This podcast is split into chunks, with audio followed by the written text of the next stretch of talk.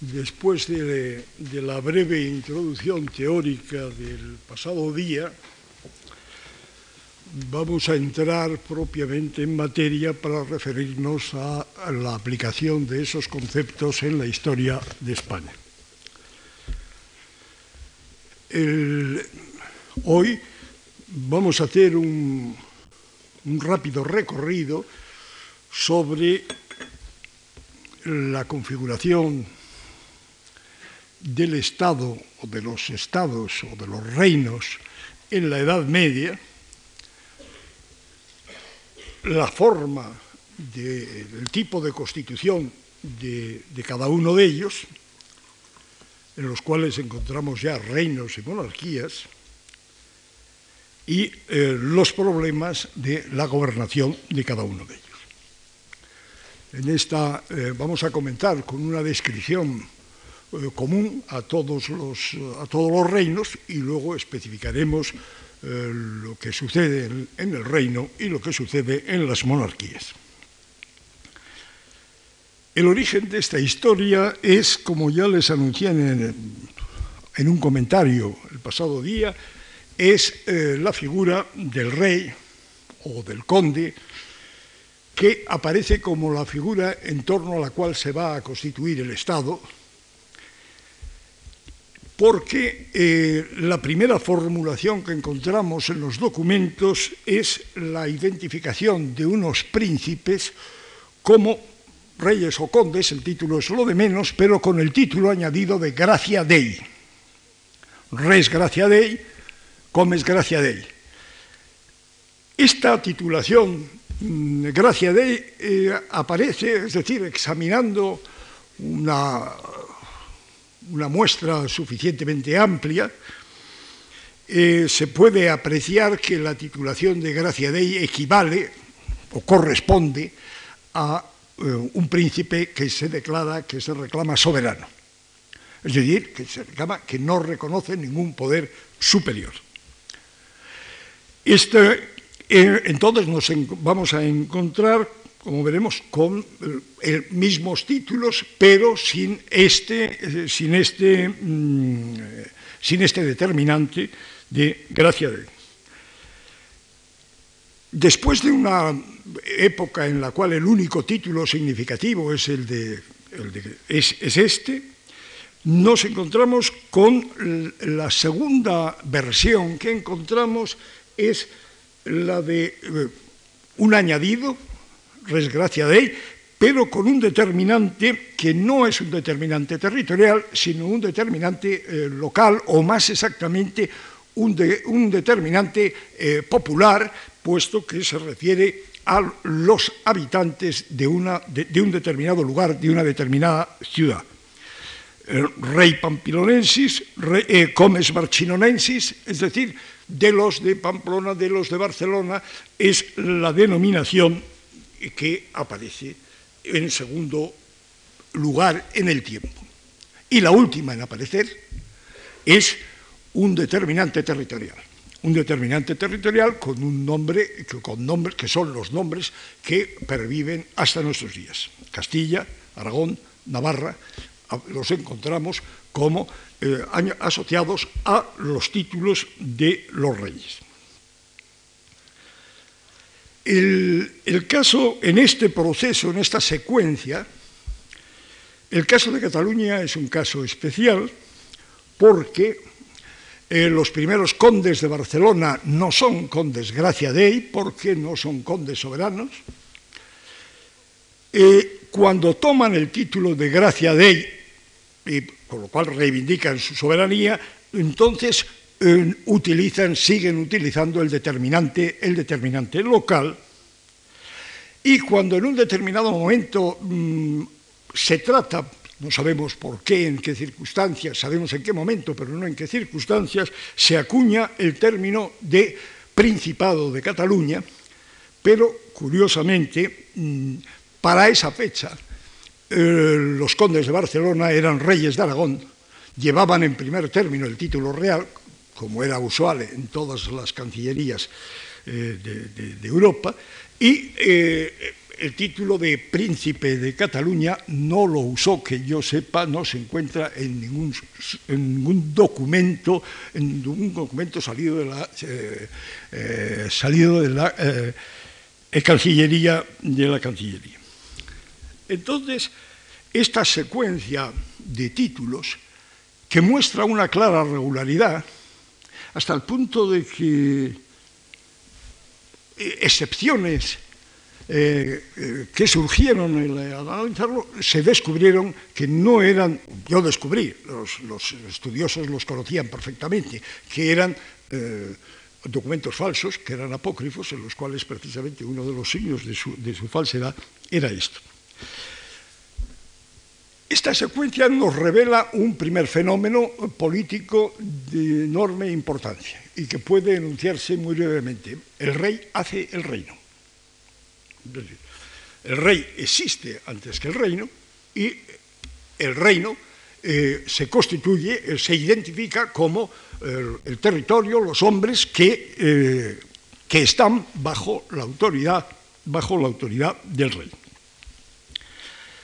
Por lo tanto, esto hace que la figura del rey sea enormemente, mucho más importante en la historia política medieval de lo que ciertos acontecimientos, las luchas de la nobleza, etcétera, han, eh, llevado a pensar. El rey es una figura imprescindible en la vida política. Se puede gobernar a través del rey, pero no se puede gobernar sin el rey. El rey, la fortaleza del rey eh, se consolida por el hecho de la sucesión dinástica. Sorprendentemente, tal como les dije hace dos días, desde el primer momento se introduce la sucesión dinástica y la comunicación del poder de las mujeres a los hombres, a los maridos. Y el, este, este, fenómeno, claro, está consolida, consolida eh, la fuerza de la corona, la fuerza de la corona, porque eh, eh, elimina prácticamente los conflictos de, de, sucesorios. por otra parte, nos encontramos con un problema que hay que, plantear en relación a cuál es mm, la, situación, los vínculos entre el rey y el reino, es decir, entre el rey y el pueblo, en cuanto a las limitaciones del poder real.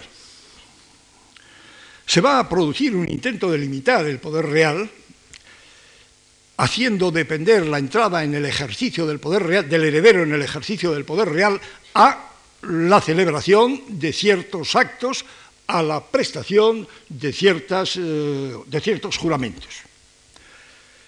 Eh, hay textos eh, sobrantes para, para, demostrar con ellos que el, rey no entraba en el ejercicio del poder hasta su coronación, hasta su, eh, el juramento eh, de, de, las leyes, etc.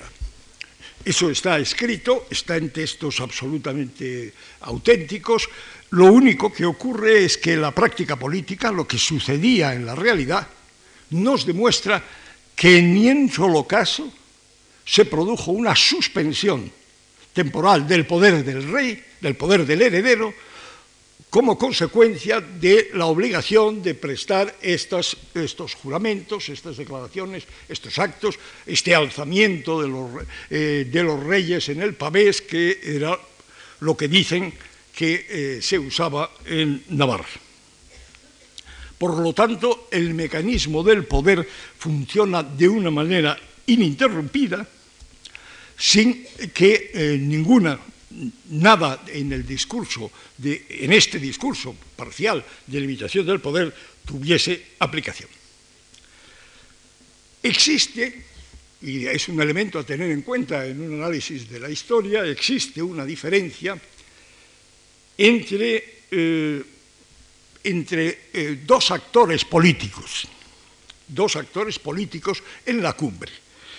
Eh, a los cuales eh, podemos identificar, uno de ellos es la imagen del rey, es la persona del rey. Pero la persona del rey es mm, el rostro de la corona. Es decir, detrás de la persona del rey existe una realidad regia, permanente, que se continúa a lo largo de los siglos y que en cada momento se presenta con un rostro distinto. Hay los rostros de los reyes, pero hay muchos otros rostros de aquellos que hicieron las funciones de los reyes en la, eh, a lo largo del tiempo. Aún no existe una serie eh, completa, sistemática, eh, de lo que pudiéramos titular más o menos literariamente el rostro del rey en la historia de España. Esta diferencia entre la corona y el rey llega a ser una diferencia política. Hay que tener en cuenta que no es lo mismo el rey que la corona, ni es lo mismo el rey que la dinastía, y que cada uno de estos sujetos tiene sus propios intereses. Aunque eh, la corona esté, el rostro de la corona y la voluntad de la corona en cada momento sea la voluntad del rey, es evidente que el rey está coaccionado, presionado en muchos casos por eh, la, eh, la, existencia, por las obligaciones que se derivan del hecho de la corona como una secuencia hereditaria de reyes. El rey es no solamente el centro político del poder, sino es un actor político. Y cuando hay que atribuir a un sujeto intemporal esa acción, eh, yo utilizo corona y no utilizo monarquía, porque la monarquía no es un actor. El actor es el, sujeto concreto, el rey, el sujeto intemporal, la corona. Eh, la corona, el rey, eh, para eh, asumir, para realizar la gobernación del reino, tiene el poder. Y eh, tiene ese poder, es un poder unitario, es un poder unitario que sin embargo se manifiesta funcionalmente en actividades que nosotros conocemos como legislativas, es decir, hace leyes, ejecuta, aplica las leyes y juzga a los infractores de las leyes. Por lo tanto, no tiene nada, no puede sorprendernos, puesto que la división de poderes es un fenómeno muy tardío en la historia, que el rey participe en todas esas actividades y lo mismo ocurra con sus representantes eh, personales. Eh, el mecanismo, el, cómo, el mecanismo del funcionamiento de la corona, del funcionamiento político, eh, que admite esa diversidad de funciones, no da lugar a una diversidad de poderes, sino que todas las funciones convergen y dependen eh, no solamente dependen en cuanto originariamente el rey ha nombrado a las personas, sino en cuanto a que el rey conserva la última decisión. Conserva la última decisión en todas las actividades. Y solo en, en las monarquías el rey delegará su poder en representantes personales suyos. Eh, ¿Qué es lo que encontramos como la versión más antigua de, de una obligación, digamos, de una obligación política del rey?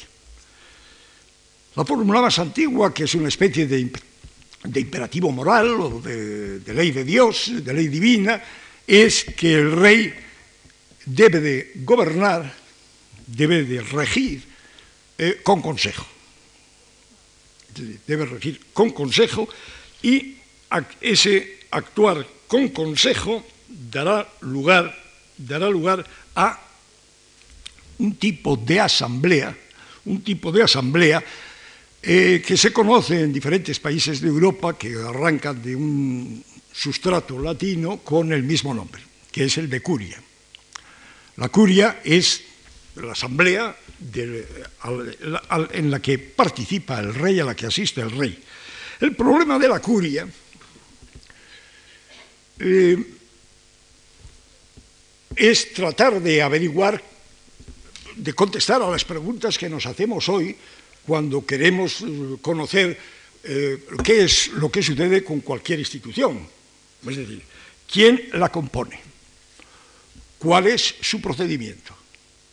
¿Qué cosas hace? Entonces, pueden imaginarse que a la altura del siglo VIII, del IX, no hay mm, eh, textos constitucionales que nos describan, eh, eh, que contesten a estas preguntas. Hay apenas unas cuantas decisiones que proceden de las curias y alguna frase que permite echar una mirada a esta, al funcionamiento de estas asambleas. En primer lugar, el problema de la composición de la curia. La curia no es una asamblea frente al rey, para limitar el poder del rey. No tiene competencias para hacerlo porque es el rey quien determina quién asiste a la curia. Y los que asisten habitualmente a la curia porque gozan de la confianza del rey, no tienen ninguna seguridad de que van a asistir a la siguiente. No, hay, ninguna, eh, no hay ninguna secuencia de... Eh, cuando aparecen nóminas de asistentes a las reuniones, las nóminas son, son muy volátiles. Y la volatilidad, evidentemente, eh, induce a, a concluir que los llamados eran aquellos a los que se quería llamar no a los que se estaba obligado a convocar. Por lo tanto, ningún parecido entre la curia y, una institución, una corporación constitucional de nuestros días. ¿Quién asiste, a, ¿Quién asiste, a, la curia? Evidentemente asisten a la curia los magnates, los poderosos, las gentes, y por supuesto que, que hubiese personas que era imprescindible que estuviesen en la curia por razón de su, de su importancia social.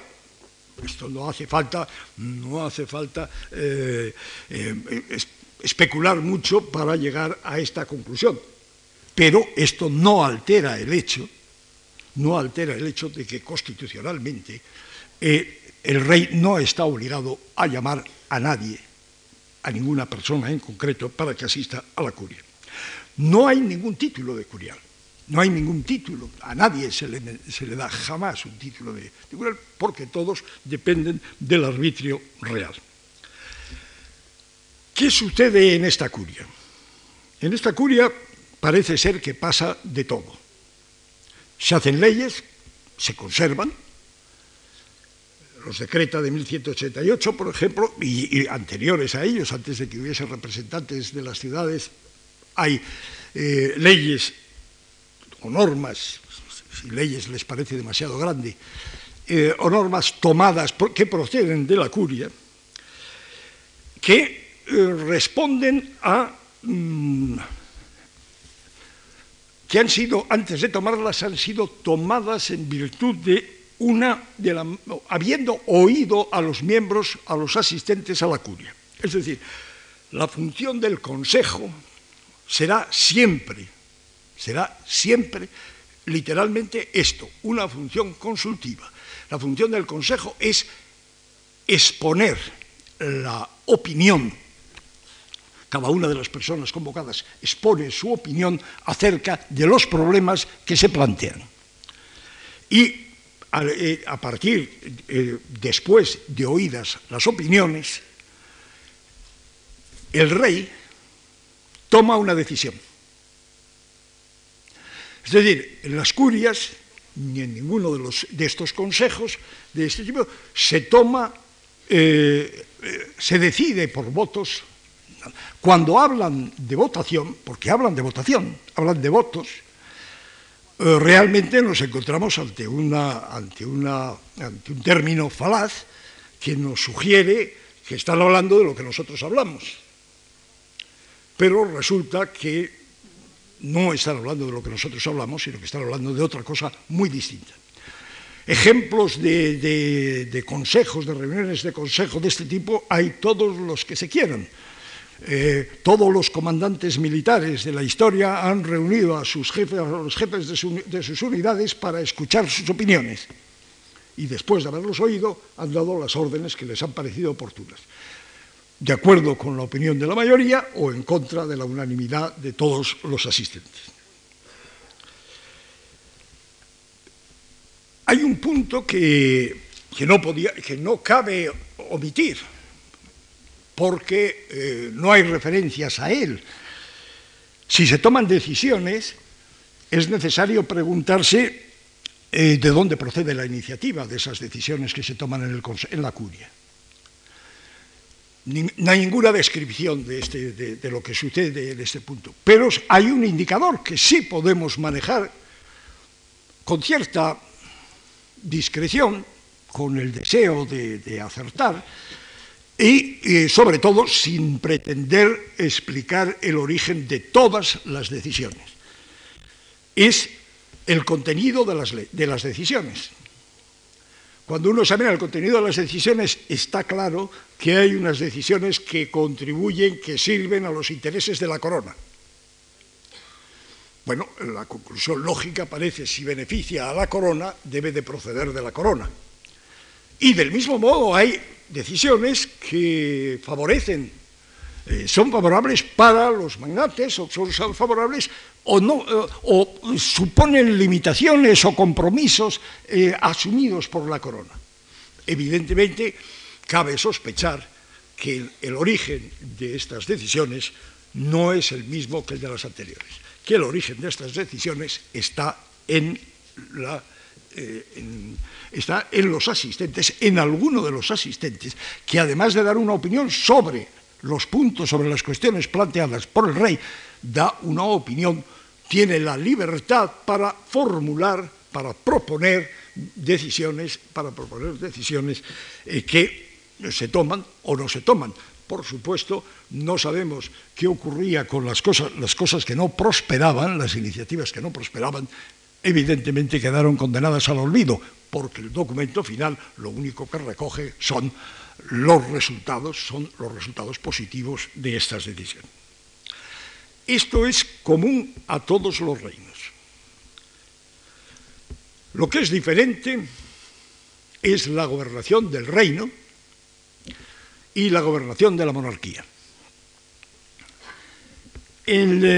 A partir del siglo, a partir de del siglo XII nos encontramos con una situación, con una bifurcación política, en la cual eh, Castilla, que ha tenido en un, cierto, en un momento una cierta, tenido una cierta diferencia interior como consecuencia de la unión de Castilla y León, que, luego acabará eh, borrándose, es decir, Castilla camina hacia la unificación, hacia la integración, los reinos, eh, los reinos eh, orientales, es decir, Aragón y Cataluña, se integran en una monarquía y desarrollan una forma de gobierno específica, distinta, de gobernación distinta de la de... Eh, al hablar de la gobernación, les dije, la gobernación lo cubre todos los campos de la actividad política, pero por razones puramente pragmáticas, para tener más tiempo y para poder tratarlo con, mayor dedicación por su importancia simbólica, por la importancia simbólica que ha adquirido posteriormente el Poder Legislativo, he separado de esta exposición la parte de la legislación para hacer, eh, dedicar una sesión exclusivamente a este tema, juntando la experiencia medieval y moderna en todos los reinos, en todos los reinos de eh, primero antes en los reinos, en las monarquías y finalmente en la monarquía de España, porque hay una continuidad en ello. El, problema, eh, ¿qué es lo que sucede en Castilla? En Castilla se produce, como en, como en todas partes, por una parte, hay un tránsito de la, de la, curia, de la curia ordinaria, que era una oficina permanente que había eh, junto al rey, a la aparición de un término que va a tener un gran éxito y que va a subsistir hasta nuestros días, que es la corte. La corte es el aparato político central de la corona. Es el aparato político que acompaña constantemente al rey, constantemente en sus principios, en los primeros siglos.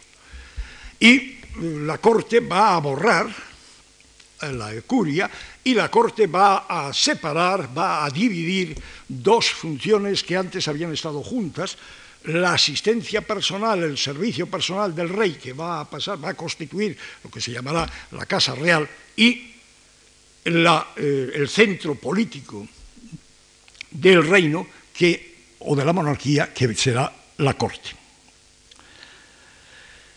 ¿Qué es lo que eh, sucede en la corte? Hemos eliminado, hemos eliminado eh, el, poder legislativo, la función legislativa, hablemos de, la, de una función nos quedan, por tanto, hablar de la, eh, de la, función de gobierno, de la función de gobierno y de la jurisdicción y de la administración de justicia. ¿Qué, eh, ¿Qué, encontramos en Castilla? En Castilla se produce, existe, no tiene nombre, ni en Castilla, ni prácticamente, ni tampoco en Aragón. Tiene nombre en Inglaterra, pero no, pero no aquí. Es eh, lo que se conoce con el nombre de consejo privado. El nombre es inglés, eh, aquí yo no lo he encontrado la referencia eh, nunca, pero la noticia de la existencia de un consejo privado del rey es, aparece por todas partes. aparece por todas partes y siempre en relación con un, en el mismo contexto o en la misma ambición. El interés de los nobles por estar en el Consejo Privado. el interés de los nobles por manipular la voluntad del rey a través del Consejo Privado. Esta es, eh, esta es, una, es la aspiración, el proyecto político de la nobleza es realmente construir una, una, monarquía en la cual la corona estuviese mediatizada por un consejo que no fuese nombrado por la corona, la clave para que ese consejo tuviese esa función es que el consejo fuese nombrado por eh, por, por, un colectivo, por fuera, que no fuese la corona la que lo nombrase. El consejo privado es, como luego será el consejo de Estado, es una reunión de personas importantes, de personas importantes sin una formación específica, es decir, no tiene una función específica, para dar consejo al rey en asuntos, en los asuntos más graves eh, del reino. Esta es la, función, es la continuación de esa curia, es decir, solo pero con una especificación, no se ocupa, no le interesa la justicia. Eh, no se ocupa de la legislación, lo que se ocupa es de, eh, de digamos, de colaborar o de imponer al rey una acción política determinada. El Consejo Privado está ahí, va a estar hasta que se convierta en un Consejo de Estado, y, eh, pero eh, curiosamente nunca ninguna fuente le va a dar un nombre propio. En segundo lugar, existe una, existe una oficina que es fundamental, que es fundamental para gobernar. Para gobernar, para ejercer el poder más allá, al otro lado de la montaña, se necesitan dos cosas. Se necesitan algo, alguien que lleve la voluntad de quien tiene el poder, la comunique al otro lado, y alguien que esté allí, que en nombre del rey imponga, ejecute lo que, eh, la voluntad del rey que le ha sido comunicada. Así de simple es el mecanismo. Entonces, el, primero, el primer organismo en aparecer con nombre propio es el organismo de que comunica la voluntad del rey, la Chancillería. La Chancillería o la Cancillería es el mismo, es el mismo organismo, lo único que pasa es que hay una variación fonética porque em, eh, los que reciben el nombre, los que toman el nombre del, modelo francés, han convertido el, el, cancelario, lo han convertido en Che y entonces tenemos el Chancellor en Inglaterra y tenemos la Chancillería en Castilla, pero tenemos la Cancillería en, mm, en Aragón. Es una diferencia, es una diferencia léxica sin ninguna variante, sin ninguna diferenciación semántica. Es el medio de hacer, de ejercer eh, la voluntad, de, comunicar la voluntad del rey. La ejecución de la voluntad requiere unos delegados o unos representantes. En esta época son unos delegados, no unos representantes del rey, no tienen un poder, que, y que tienen unos títulos, que tienen unos títulos específicos que varían y bueno, todo esto dentro de una información, de unas fuentes de información limitadas, eh, heterogéneas, etcétera, que no, eh, que no eh, lo que yo ofrezco, pueden ustedes decir que es falaz porque no está así en, en los papeles. ¿Qué tiene el rey? El rey tiene una figura que es el Cómez, el Comes, que cuando no es soberano, es un título que va acompañado siempre de un determinante territorial. Conde de Castilla. Conde de Castilla quiere decir que es un conde dependiente, mientras que cuando el conde de Castilla se emancipa será conde por la gracia de Dios, no será conde de Castilla. Dejará de titularse de Castilla para no confundir las cosas.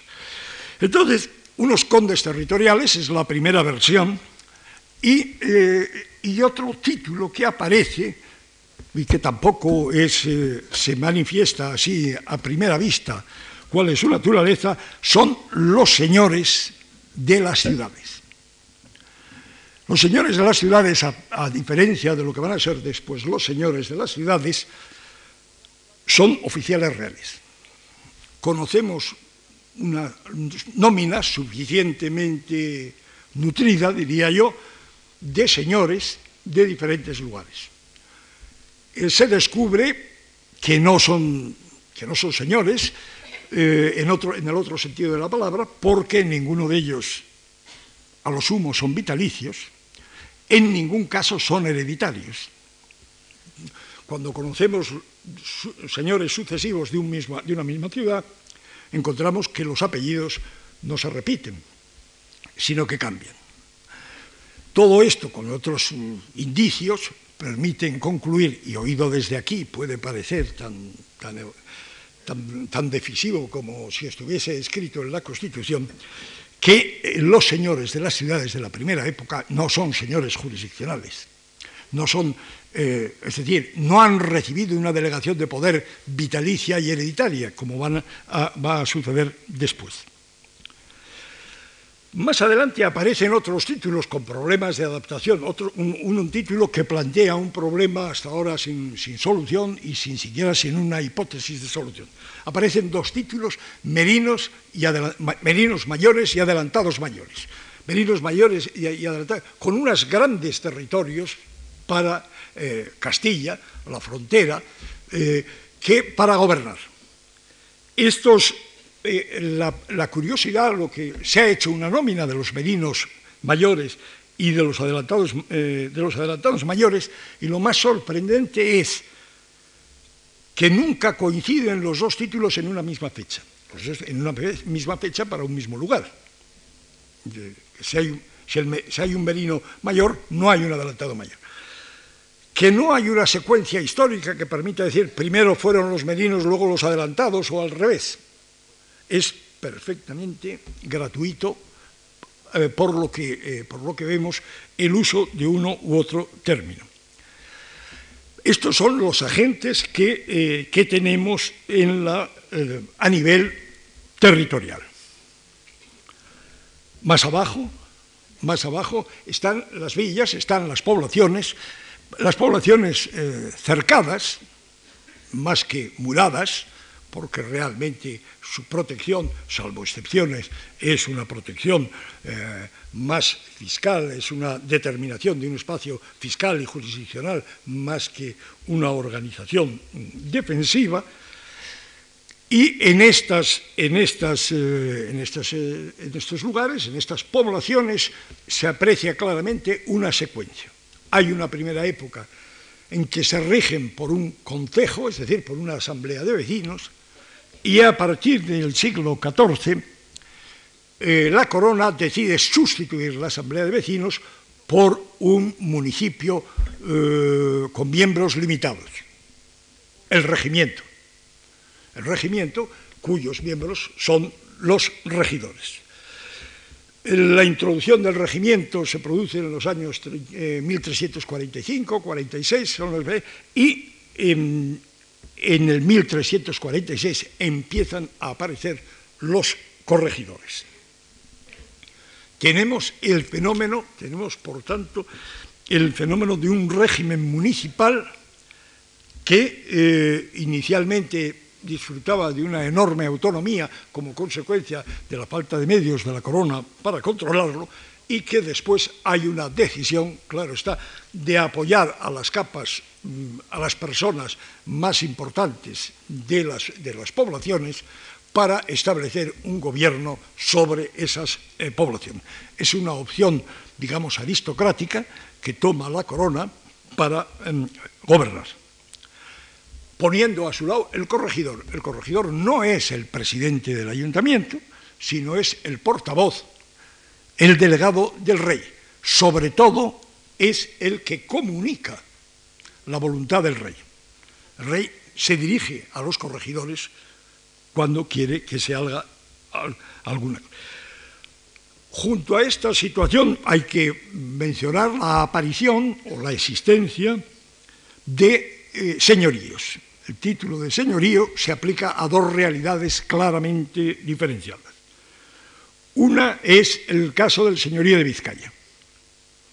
Señorío de Vizcaya es una el señorío de Vizcaya es una denominación insólita, aunque no porque el señorío de Vizcaya tenga un carácter hereditario, sino por las competencias, que, eh, que ejercen los señores de Vizcaya competencias que no ejerce, eh, que no ejerce, va a ejercer ninguno de los señores jurisdiccionales posteriores. Los señoríos posteriores, los señoríos que van a llenar la mayor parte de la historia de, Castilla, son señoríos jurisdiccionales. Es decir, el rey entrega el mero el gobierno, el mero mixto imperio, es decir, la jurisdicción, eh, la fiscalidad, etcétera, eh, a, particulares, a particulares sobre lugares determinados, habitualmente villas o aldeas, más, eh, por supuesto, mucho más que ciudades. Solamente, excepcionalmente, alguna ciudad mm, será eh, territorio de señorío. El señorío jurisdiccional supone la aparición de un mediador privado en en la gobernación pública. Es decir, entre la corona que legisla y la ejecución es delegada en personas que no son oficiales del rey y que mm, tienen este cargo con carácter hereditario, con limitaciones. La ley que aplican es la ley común la intervención de las autoridades, de los oficiales reales, está garantizada en todo momento desde el punto de vista constitucional, aunque desde el punto de vista eh, práctico eh, el ejercicio de esta vigilancia fuese, eh, fuese, más o menos laxo y posiblemente pues, los señores pudiesen explotar y tratar injustamente a sus vasallos. Además de esto, hay un segundo elemento que tenemos que considerar, que es la jurisdicción. La jurisdicción es un atributo del poder, forma parte de, ese poder unitario. La jurisdicción exige, exige dos tipos de, eh, de decisiones o de actos para su ejercicio. En primer lugar, hay que organizar el ejercicio de la práctica de la jurisdicción. Es decir, hay que organizar la práctica de la jurisdicción, tiene que decir, consiste en decir cuál es la ley que deben de aplicar los jueces. Está claro que la ley que aplican los jueces es la ley real, sea las ordenanzas o sean los fueros locales, que son leyes reales, eh, que son leyes reales. Eh, segundo, esta, eh, tiene que decir que, quiénes van a ser los tribunales, qué tribunales va a haber, tribunales individuales, tribunales colectivos, y tienen que decir, tienen que decir quiénes van a ser los jueces. Sobre todo van a decir qué condiciones tienen que cumplir los que van a ser jueces. Todo esto y muchas otras cosas que son fáciles de detectar constituyen la organización de la justicia y la organización de la justicia nunca ha sido una función de los jueces, ha sido una función política que ejerce el poder político en, cualquier, en, cada momento. En segundo lugar está eh, la práctica, es decir, la administración concreta de la justicia para los casos civiles y penales que se plantean. Esta es la otra manifestación. Entonces, ¿cuál es, cómo, funciona, ¿cómo funciona este mecanismo? Este mecanismo muestra ciertas características relevantes, eh, relevantes y sorprendentes en, en alguna medida. Por ejemplo, hay tribunales inferiores, y el Tribunal Superior es lo que se llama la audiencia del rey. La audiencia del rey no es más que un tribunal, un consejo que se reúne para administrar justicia en presencia del rey. No es una corporación, audiencia con minúscula, es, es una reunión. Y no es lo mismo, muchas veces en la historia nos encontramos con este fenómeno. Hay reuniones que eh, tendemos a considerar como corporaciones, cuando no lo son. La audiencia del rey es un suceso que transcurre un día determinado a una hora determinada. En ningún caso, en todos los casos nos encontramos, cuando no hay eh, especialistas en derecho para administrar justicia, eh, la corona utiliza los servicios de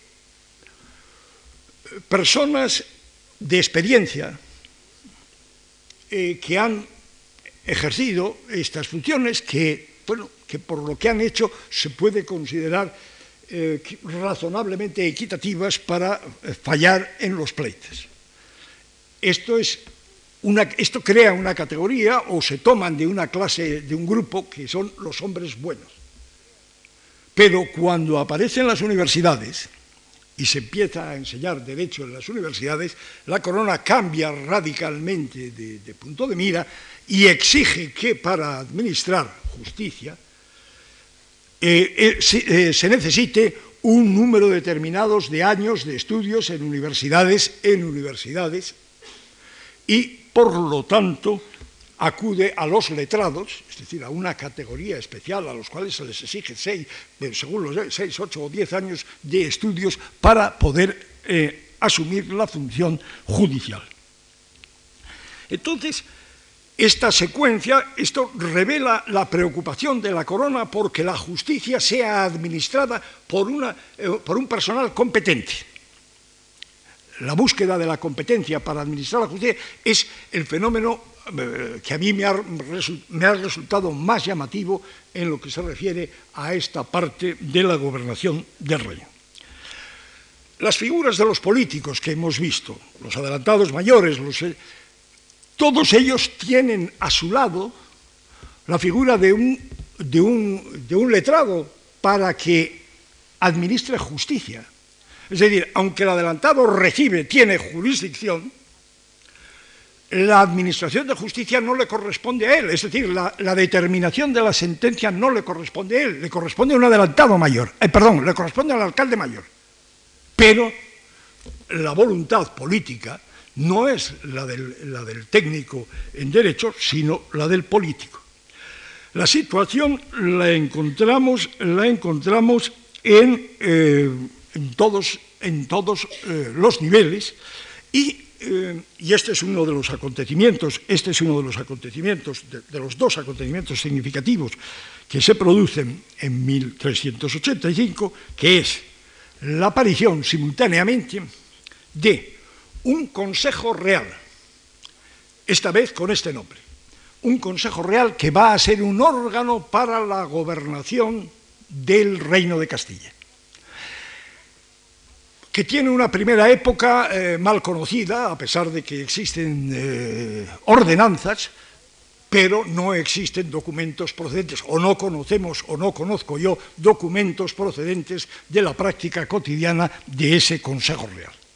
El Consejo Real es la gran eh, pieza para el control del, del reino y para la centralización del reino.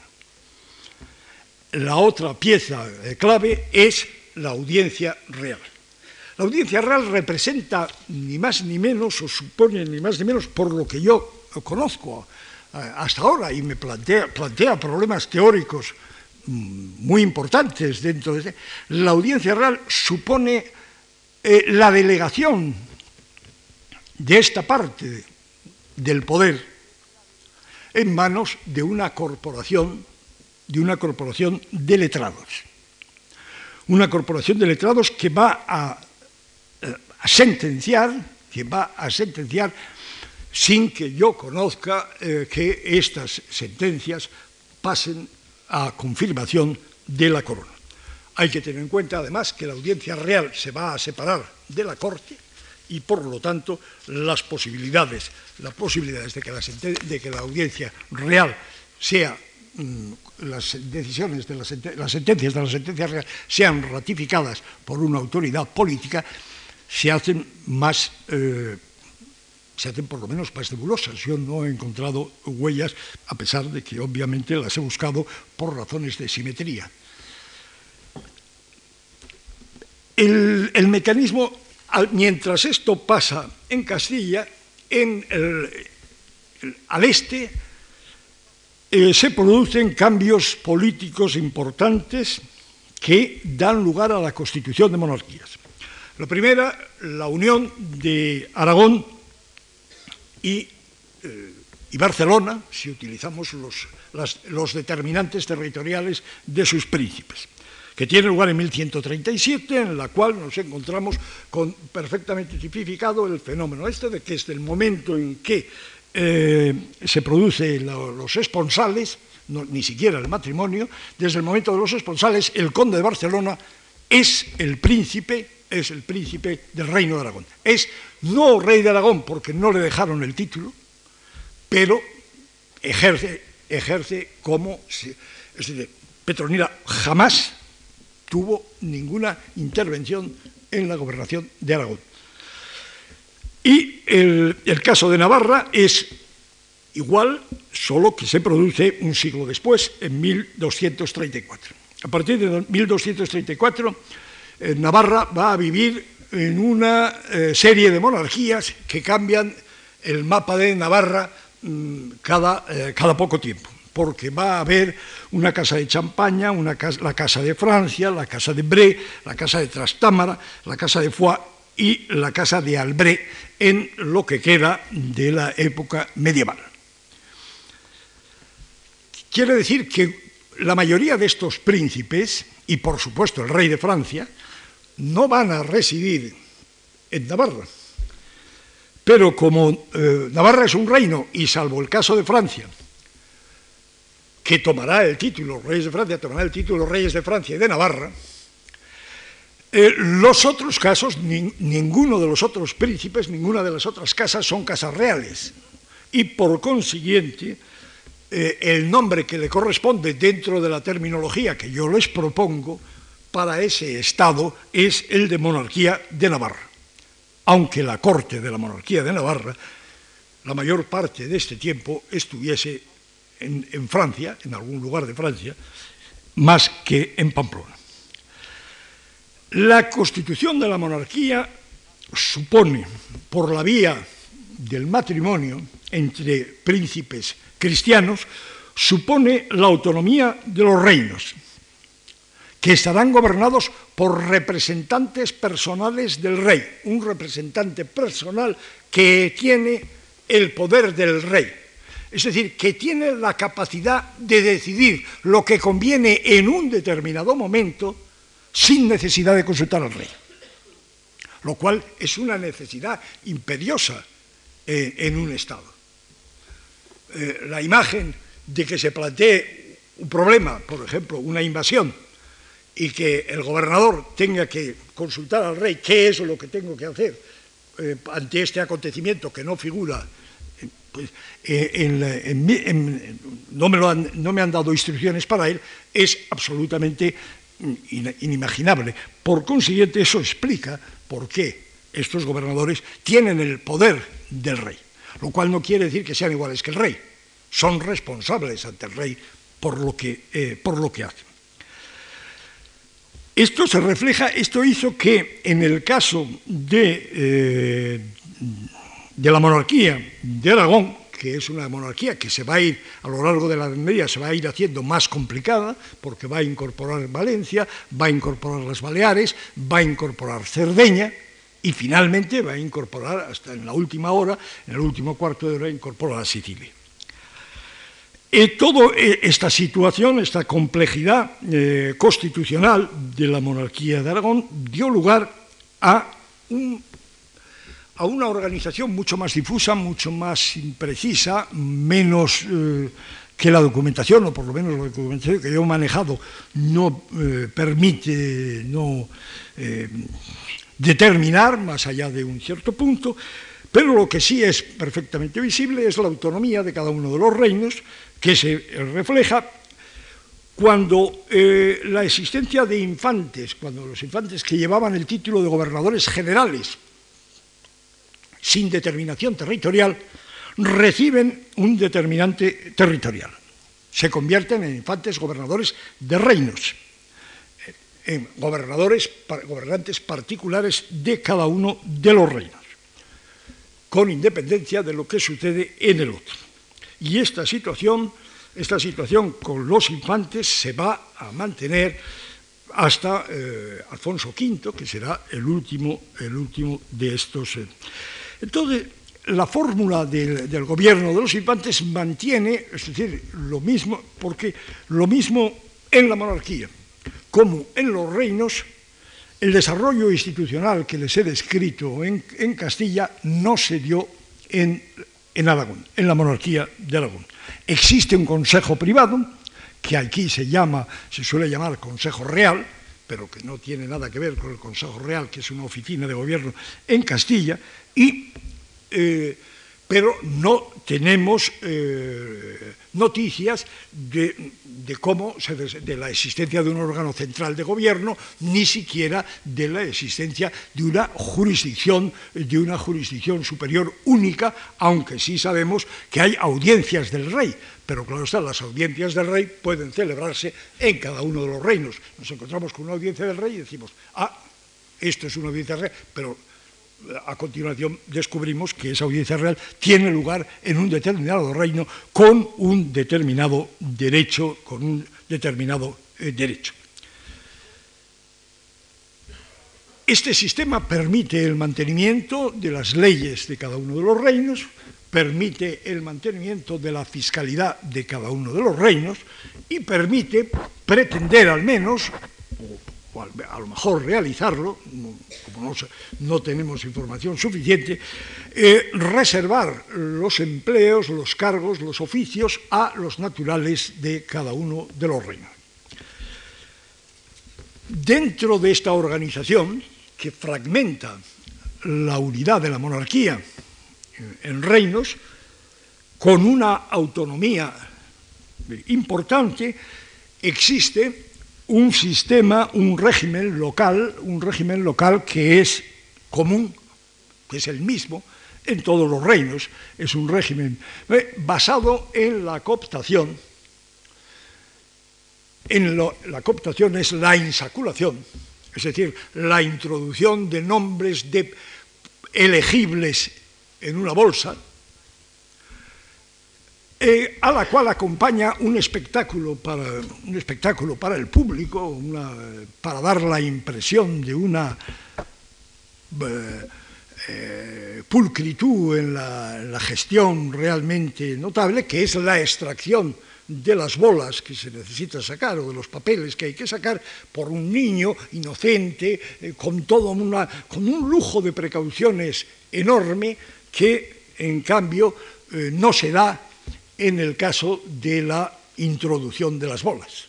La introducción de los nombres es, la parte oscura, es la parte oscura eh, de la luna. Lo que, lo que vemos es una imagen, es un derroche de luz para un para un acto carente completamente de relevancia porque los elegidos inexorablemente pertenecen a la clase superior de la sociedad. El, la jurisdicción funciona, hay un proceso, un, proceso de señorialización más temprano y más general que el que se da en Castilla y más intenso, es decir, con mayor eh, poder por parte de los señores en los reinos de la Corona de Aragón, con diferencias de unos reinos a otros. Y eh,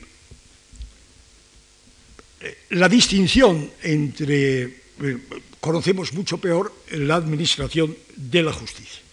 La figura, la gran figura eh, peculiar que encontramos en la Corona de Aragón es la figura del Justicia de Aragón.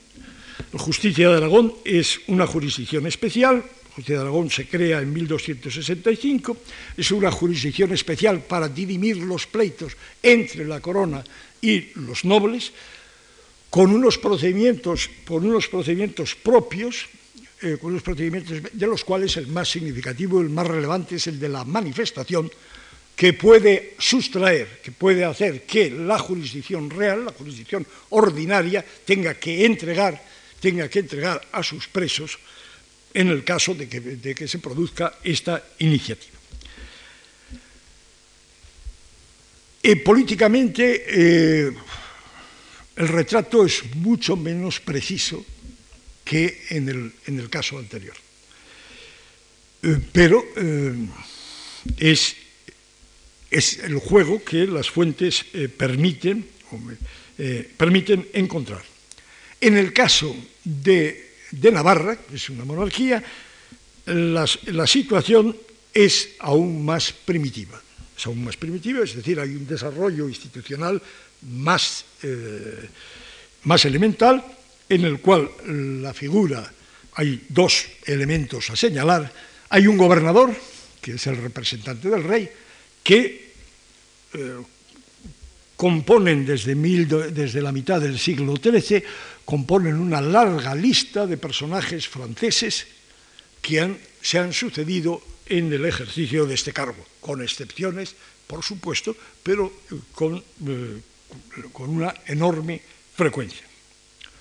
Y, al lado, eh, junto a ellos, hay la corte, es actúa a la vez, es decir, aún no se ha producido la diversificación, actúa a la vez como, órgano de consejo y como audiencia, como audiencia real. Eh, es decir, dentro de, este, de unos principios, de unos principios fundamentales, lo que caracteriza a la monarquía es la diversificación. Navarra funciona funciona, salvo por la presencia, porque no tiene un rey y porque tiene un gobernador que no es natural del reino, funciona como, eh, como un reino con una eh, gran autonomía. Estos son los dos, eh, los dos modelos, los dos modelos de gobernación que había eh, en, la España eh, medieval, perfectamente diferenciados y que van a, conocer, van a cambiar eh, en su forma, en su funcionamiento, va a producirse un desarrollo institucional cuando se produzca la aparición de la monarquía de España, que es un punto que veremos el próximo día. Muchas gracias.